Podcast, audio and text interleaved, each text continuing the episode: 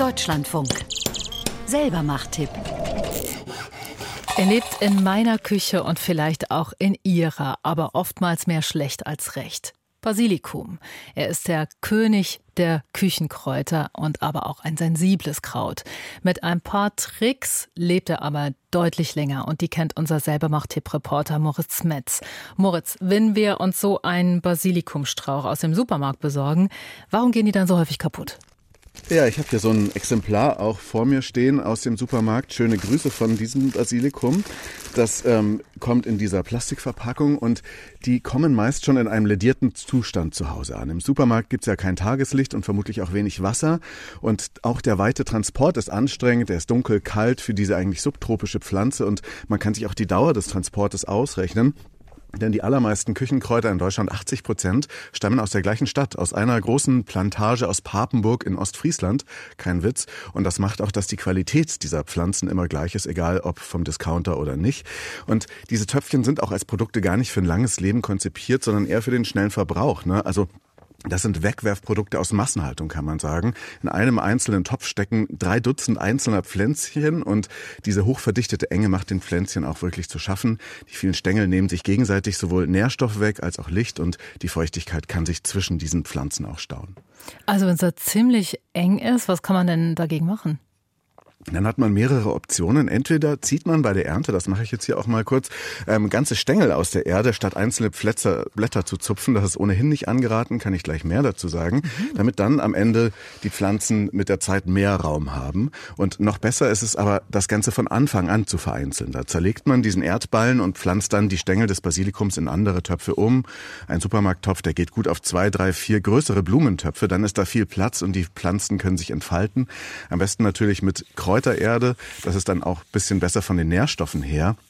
Denn laut Laborprüfungen hat die mitgelieferte Erde eher wenig Nährstoffe, gerade dafür, dass der Basilikum ja ein Starkzehrer ist. Und man kann es also gut und gerne ab und zu auch düngen mit Kaffeesatz oder Tee oder auch mit einem Kräuterflüssigdünger nach ein paar Wochen. Okay, aber wo soll der stehen? Weil der Standort spielt ja auch eine Rolle.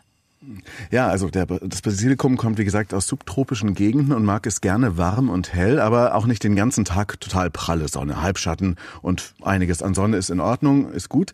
Erst ab 12 Grad wächst Basilikum, lieber sind ihm auch so 20, deswegen sollte man auch erst so ab Mitte, Ende Mai draußen anpflanzen. Im Winter stört drinnen natürlich auch die trockene Heizungsluft, da kann man eventuell Blätter manchmal ein bisschen besprühen, obwohl man ihn, da kommen wir auch gleich noch drauf, von unten gießt und kalte Zugluft oder gar Frost stört ihn natürlich auch. Deswegen Deswegen ist jetzt im Winter, es ist sowieso schwerer, ihn wirklich am Leben zu halten und am besten steht er dann noch auf einem Südfensterbrett. Du wolltest noch was zum Gießen sagen. Was ist da wichtig? Ja, da ist der Basilikum auch ein Sensibelchen. Am besten ist die Erde permanent ein bisschen feucht, aber Staunässe ist unbedingt zu vermeiden, sonst kommen Insekten und der Schimmel. Also sollte man auch diese Plastikverpackung außenrum um das Basilikum entfernen. Und am besten ist das, wenn das Wasser von unten kommt. So ist das auch in Ostfriesland, wo die eigentlich alle aufwachsen. Und zwar ganz regelmäßig. Da stehen die einfach immer in Wasser. Und ungefähr 100 Milliliter pro Tag für so ein Töpfchen sind in Ordnung. Also 10 bis 15 Prozent des Töpfchenvolumens. Und am besten nimmt man einfach einen Unterteller oder ich habe hier so einen Behälter, in dem das drin steht und stellt das da rein und dann zieht er sich das Wasser über die Wurzeln. Ah, okay. So, du hattest vorhin gesagt, äh, beim Basilikum nicht die einzelnen Blätter abrupfen. Ich dachte immer, das ist die pflegliche Art, damit umzugehen und nicht die ganzen Stängel da rauszureißen.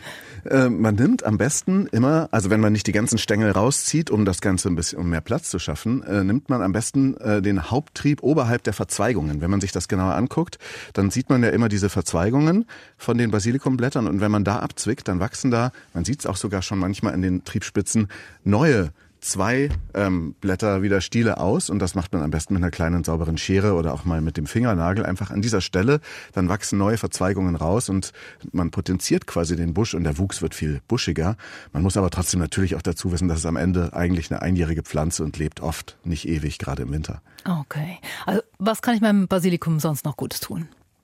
Ähm, wenn man ihn wirklich stärken will, das ist äh, auch ganz hübsch, das mache ich jetzt auch mal, dann streichelt man ihn manchmal zärtlich. Es gibt nämlich auch wissenschaftliche Versuche. Es, ja.